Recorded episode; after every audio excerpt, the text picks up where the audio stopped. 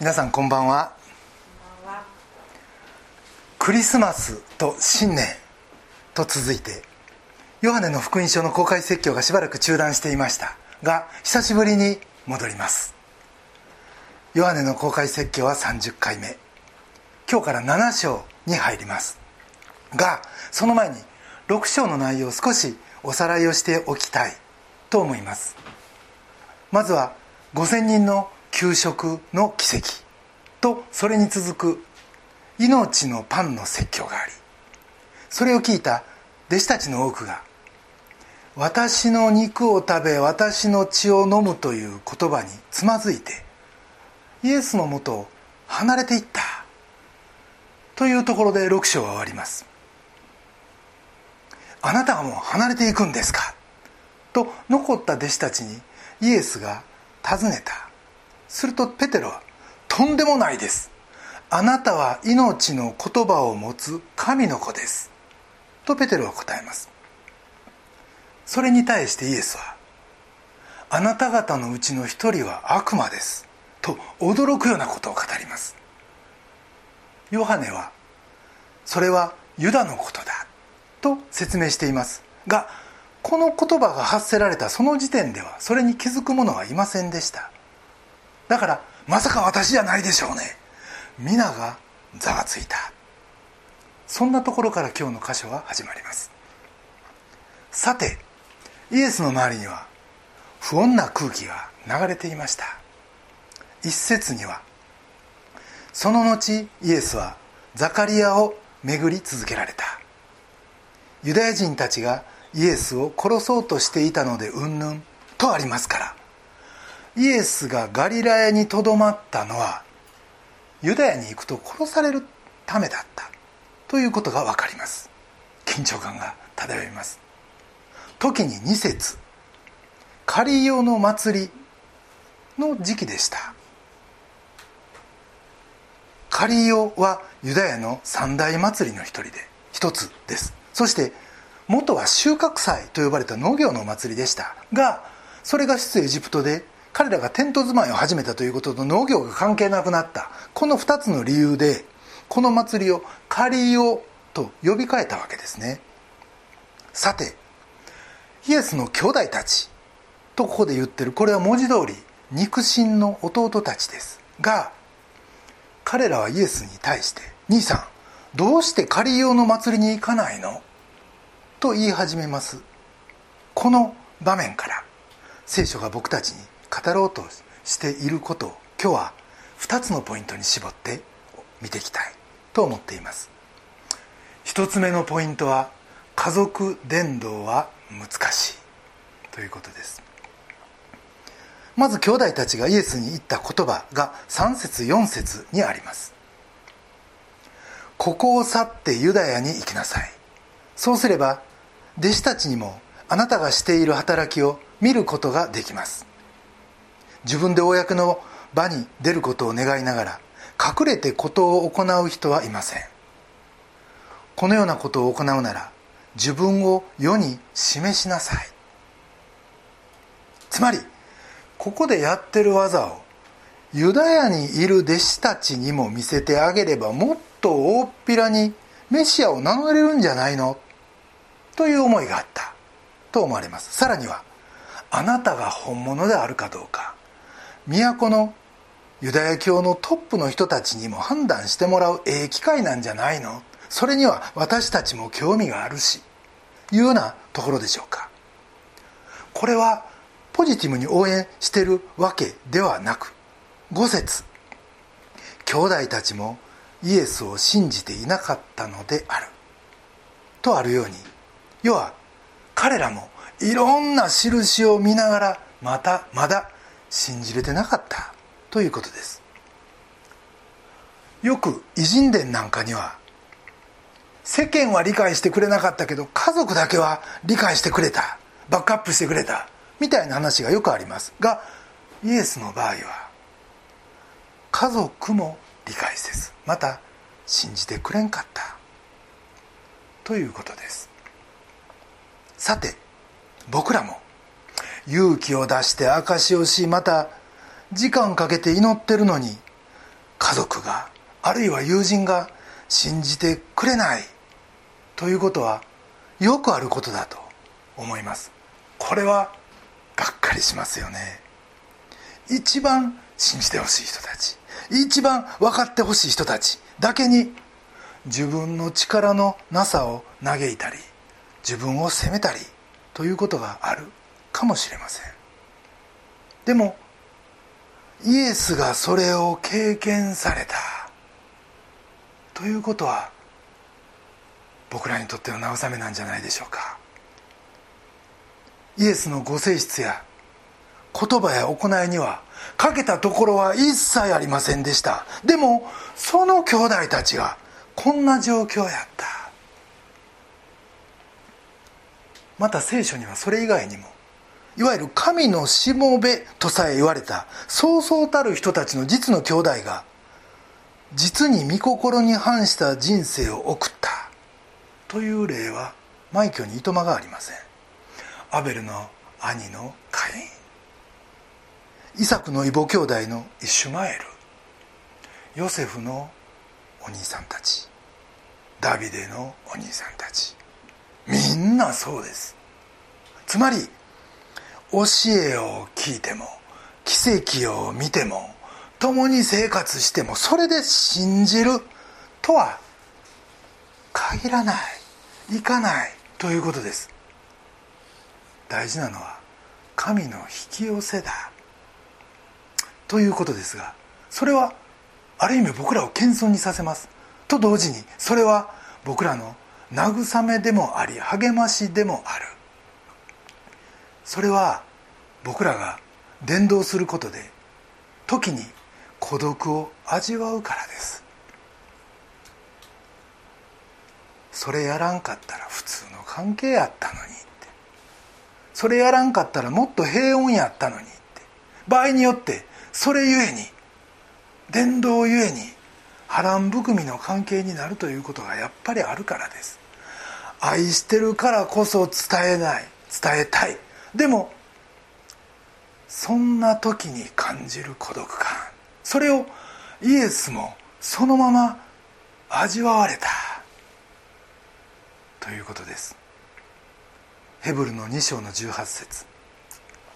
イエスは自らを試みを受けて苦しまれたからこそ試みられている者たちを助けることができるのです家族伝道は難しい。そしてそれをイエスも経験された。これが一つ目のポイントです。二つ目のポイント。それは神の時に生きる人生。神の時です。兄弟間のこの祭りに行くの行かないのの問答の中でイエスは弟たちにエルサレムに登っていかない理由について7節でこんなふうに言っています。世はあなた方を憎むことができないが私のことは憎んでいます。私が世についてその行いが悪いことを証ししてるからです。って。その前後に6節。私の時はまだ来ていません。それ言い終わってから8節。私の時はまだ満ちてないんです。って。ほぼ同じ言葉が2回もここで語られています。実はこの背景として隠れたメシアという考え方が当時の民間の信仰にはあったということです。メシアは隠れてるって。弟たちはだから思ったんです。兄さんひょっとしてメシア候補とちゃうかって。ならそれはエルサレムの神殿で大っぴらに自己アピールした時に決まるはずやなって。特にそれがカリオの祭りに絡んだ会話だった。というところに実は深い意味があります。当時の習慣としてこの1週間続くカリオの祭りの初日に読まれたのがゼカリア書の14章でした。14章の一節。見よ主の日が来る」そして3節。主が出て行かれる」つまり主は出て行って戦われるんです。そして9節。主は地のすべてを治める王となられる。その日には主は唯一となられ皆も唯一となる。さらに16節です。生き残った者は皆毎年万軍の主である王を礼拝しカリオの祭りを祝うために登ってくるって。つまりユダヤ人はこのゼカリオ書を読みながらメシア的な救いが成就する日にはカリオの祭りになるって。そしてそれをみんなが祝うってここに書かれてるわけです。その希望から毎年彼らはこのカリオの祭りを熱心に守ってきたわけです。だからもうタイミング的にはバッチリでした。でも逆にそれを知っててイエスは私の時はまだ来ていないと拒絶されたんですね。がどうでしょう？その後行かれた。10節にありますよね。えなんで？イエス様嘘つくの？って。ちょっと変に思いますよね。僕もあれなんでわざわざ行かないと言ってて行ったりすんのかな？思,、ま、思いました。でも実はこれは非常にユダヤ的な会話だった。ということをまず僕たちは理解する必要があります。それは当時のユダヤ人たちの理解とイエスの理解に大きなズレがあった。ということです。イエスの言う「私の時」これは彼らの言うメシアデビューの時なんかではなく十字架の時だったんですね。それがイエスの言う私の時。でももちろんそれはまだ来ていません。ですからあの時点でエルサレム行きというのをイエスはきっぱり拒否されたわけです。ところでこの6節9節に出てくる「時」という言葉。これは非常に大事な言葉です。これは何かするためのこう絶好のタイミングを表す言葉なんですね。皆さんもご存知かもしれません。伝道の書3章。1節から8節までなんですがこれは1節2節と8節だけお読みしたいと思います。全てのことはことには定まった時期があり天の下の全ての営みに時がある。生まれるのに時があり死ぬのに時がある。植えるのに時があり植えたものを抜くのに時がある。このあと殺すのに癒すのに泣くのに笑うのに嘆くのに踊るのにざーっと全ての時がある。そして8節。愛するのに時があり憎むのに時がある。戦いの時があり平和の時がある。と締めくくられてます。ユダヤ人の理解では人間のあらゆる行動は今それをせないかんという時があるって神が全部それを定めておられるって。逆にそのふさわしい時にそれをせんなら生き生きと生きることはできないという考えがあります。それに対して6節後半。こんなこと言うんですね。しかしあなた方の時はいつでも用意ができてます。これ皮肉です。あなた方はいつ何やっても変わらんっていうことです。これは本当に間の抜けたモノトーンな本当に単調な生き方を示してます。そんな生き方は本当の人間の生き方を生き方と違うってそんなもん人生と呼べるもんじゃないって。7節。世はあなた方を憎むことができないとも言っておられます。これはあなた方は世という得体も知れんものに溶け込んでしまってるからだって。世とは人格もないもう漠然とした代物。だからそんなもんと一体となってるあなたは本当に時も意味を持たないような生き方だって。あなたは空気みたいな存在になってる。実に厳しいことを言ってます。実はこれは今僕たち都会に住む者には一つのチャレンジだ。と思います。なぜか。都会というのはこの時の概念が本当に薄いからです。年がら年中いちごが食べれる。本当に季節感がないです。正月でもコンビニでもスーパーでも空いてますよね。今の時代季節にせえ昼夜の時間的な感覚にせえ昔に比べてよっぽどボケてしまってる。でもその意味で僕らはああ時を忘れたものやな。思わされます。あこの世の得体の知れない世というものと知らん間に同化してるんやな。イエスは弟たちに向かってあなたたちもエルサレムの人たちもみんなそうなんだと言うんです。でもこれに対してイエスは私の時はまだ来ていない。はっきり明確な時の意識を持っておられました。逆にこの時のために私はここにいるんだっていう明確な目的意識そして人生目標というのをイエスは持っておられた。その意味で世とは一体化してなかった。ということです。7節。世はあなたを憎むことができないが私のことは憎んでいます。私が世についてその行いが悪いことを証ししているからです。この言葉を見てもあ世とイエスは全く異質な関係なんやということが分かります。いわゆるこの世という化け物の一部じゃない。イエスははっきりこの世と対峙しそしてこの世の持つ化け物性というかこの世の悪いところをいつでも指摘する体制にありました。その意味でイエスは100%神であり100%人間であるということを言われていますけど本当の意味の人間だった。決して世の一部ではなかった。ということかもしれません。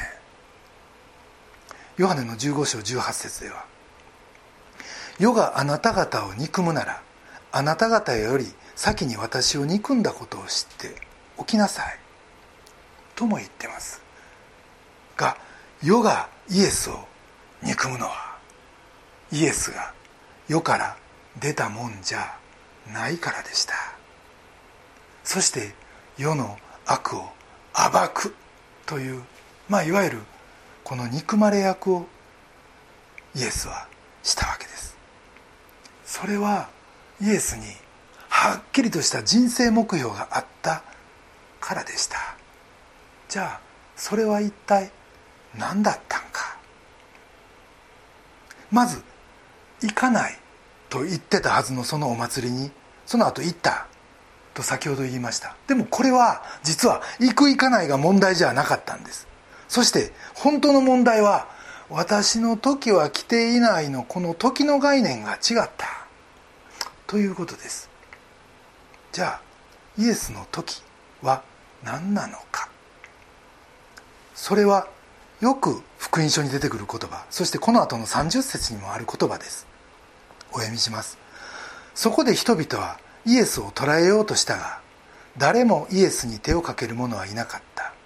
イエスの時がまだ来ていなかったからである。の時です。もうはっきりしますよね。イエスが十字架に上がり殺されそしてその死からよみがえって天に上げられる時です。その意味で私は登らない。私はエルサレムには登らない。とイエスは言われ一方でイエスが私は登るという時。それはこの祭りではないんですね。十字架に上がることです。父の身元その後天に昇って行かれること。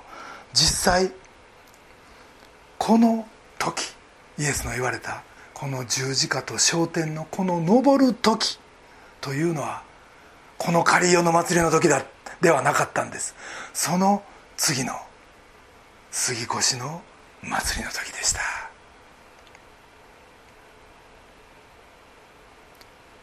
このようにイエスは十字架に上がりそして死んで復活して天に昇るというイエス独自の人生目標を持っておられました。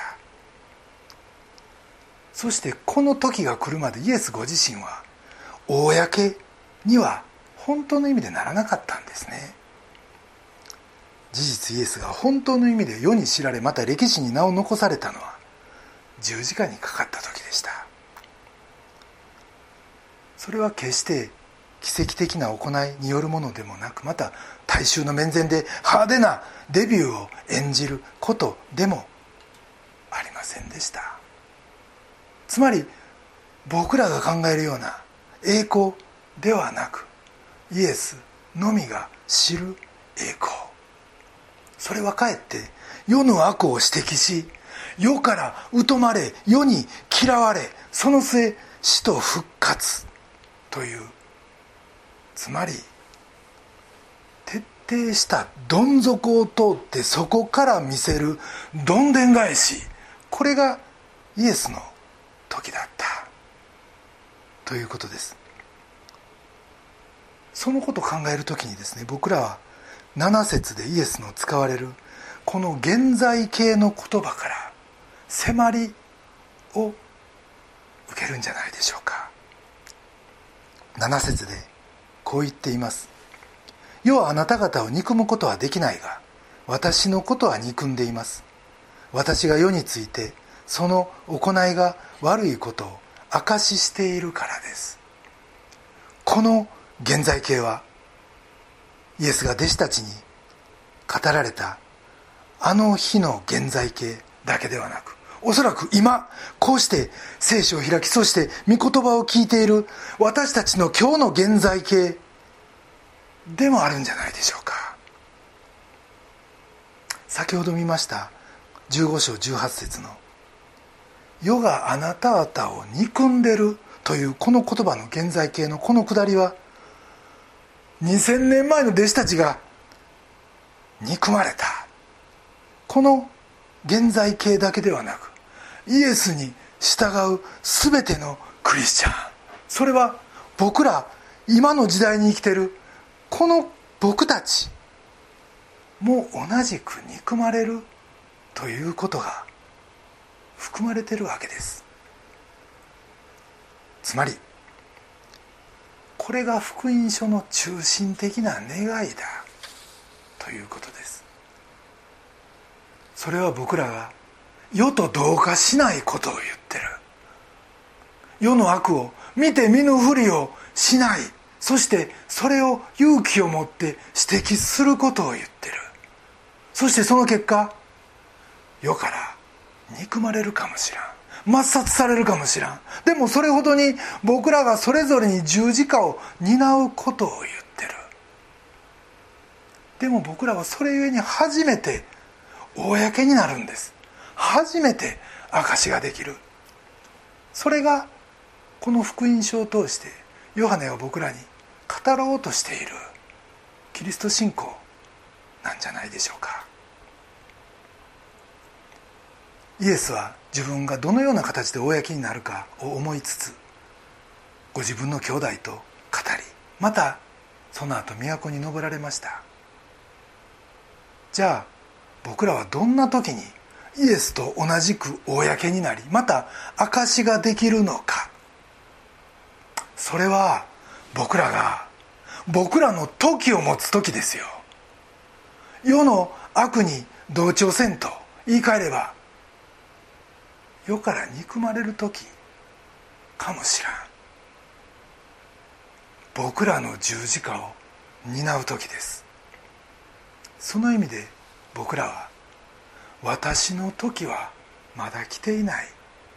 あるいは私の時はこの時だという時をちゃんと持って生きてるかって。いっつも同じで何やっても変わらんというようなモノトーンの生活にとどまってないか。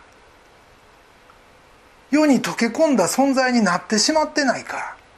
いうことを僕ら自身もう一度振り返ってみたいと思います。神の時に生きる人生。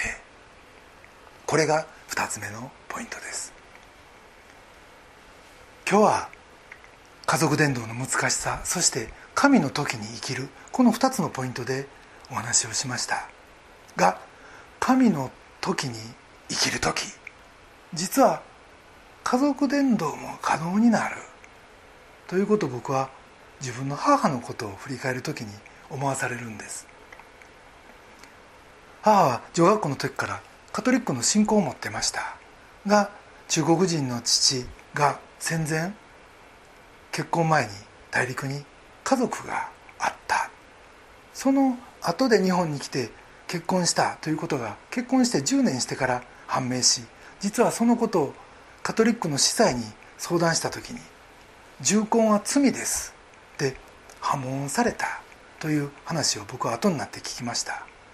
今はカトリックもそんなことは絶対ないと思うんででも当時はそういう事例が当時は少なかったんだろうと思います。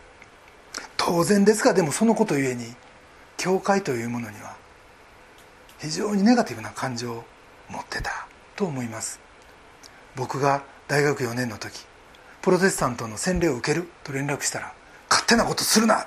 えらい。叱られたことを覚えてます。それ以来イエス様のことを話してもなんかはぐらかされるようなそんな年月が長く続きました。が転機は兄の離婚でした。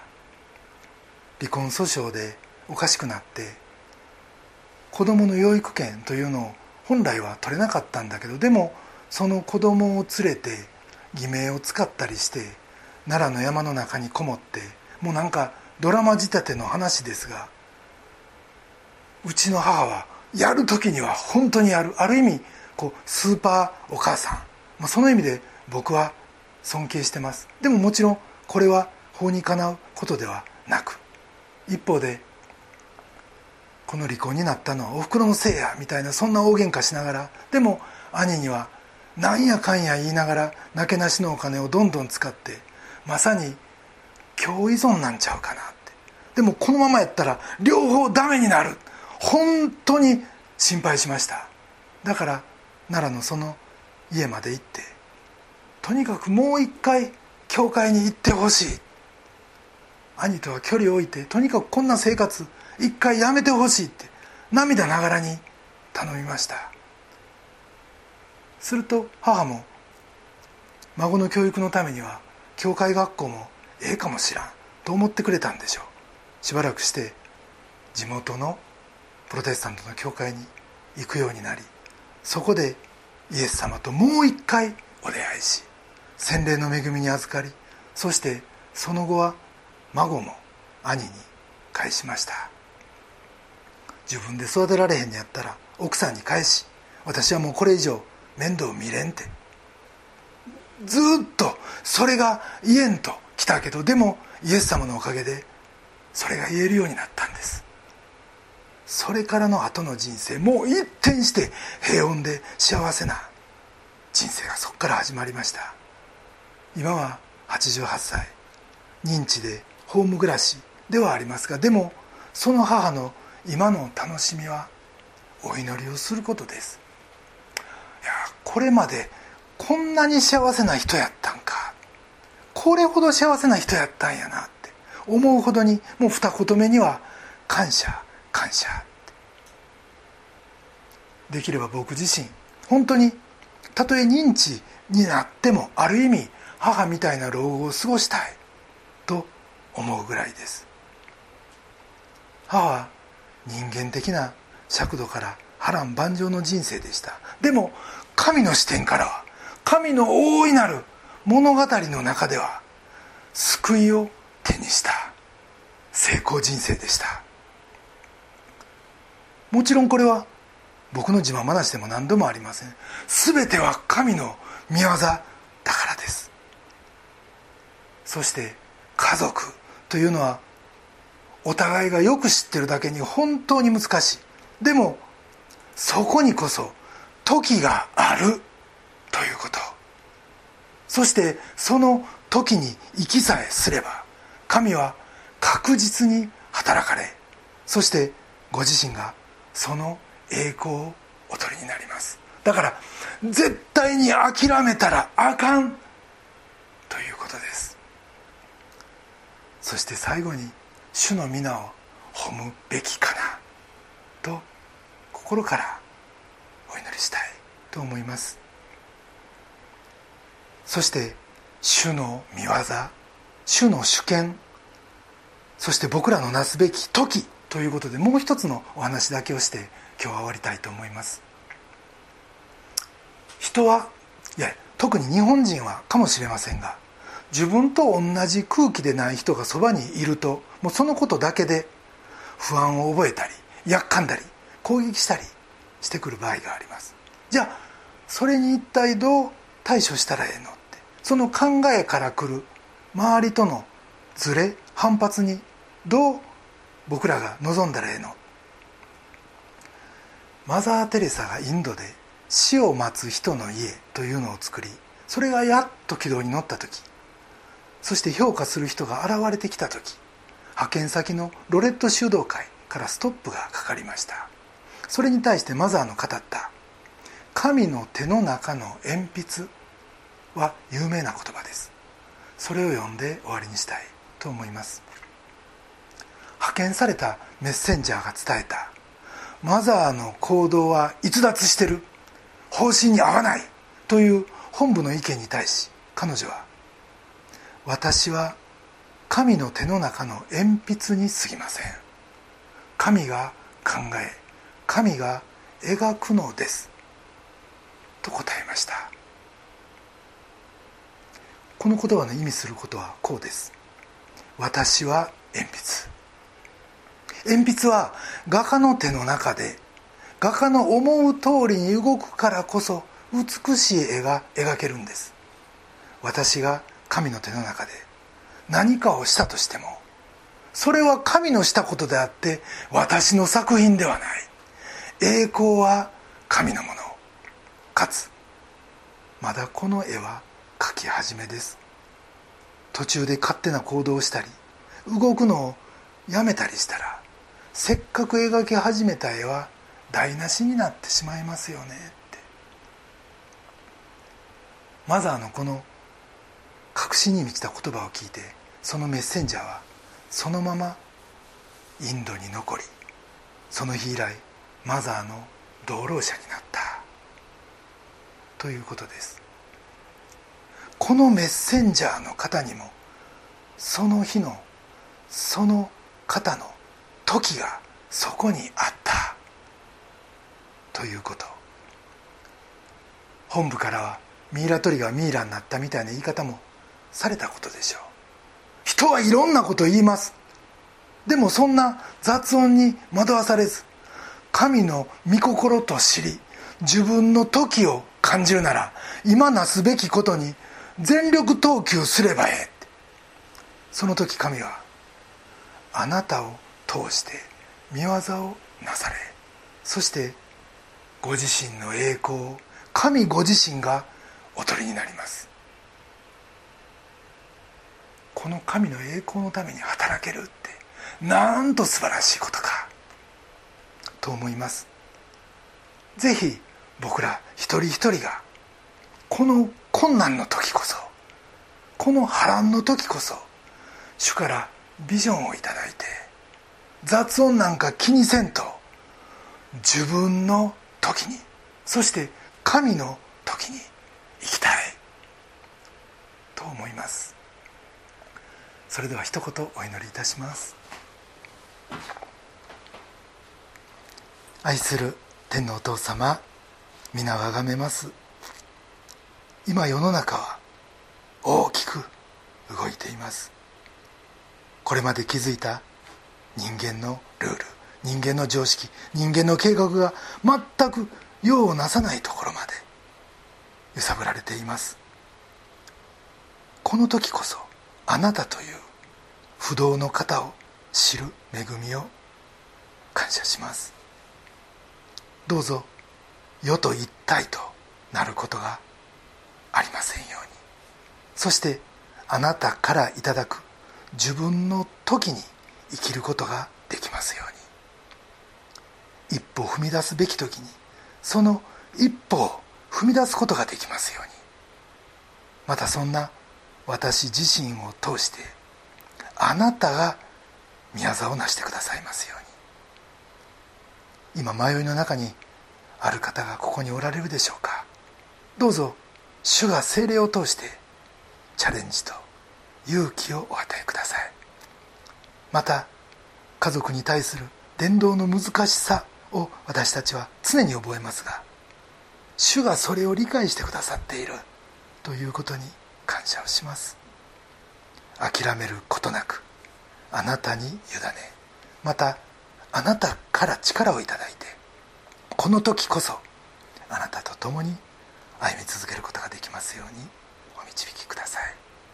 私たちの救い主主イエス・キリストのお名前によってお祈りします。アメン。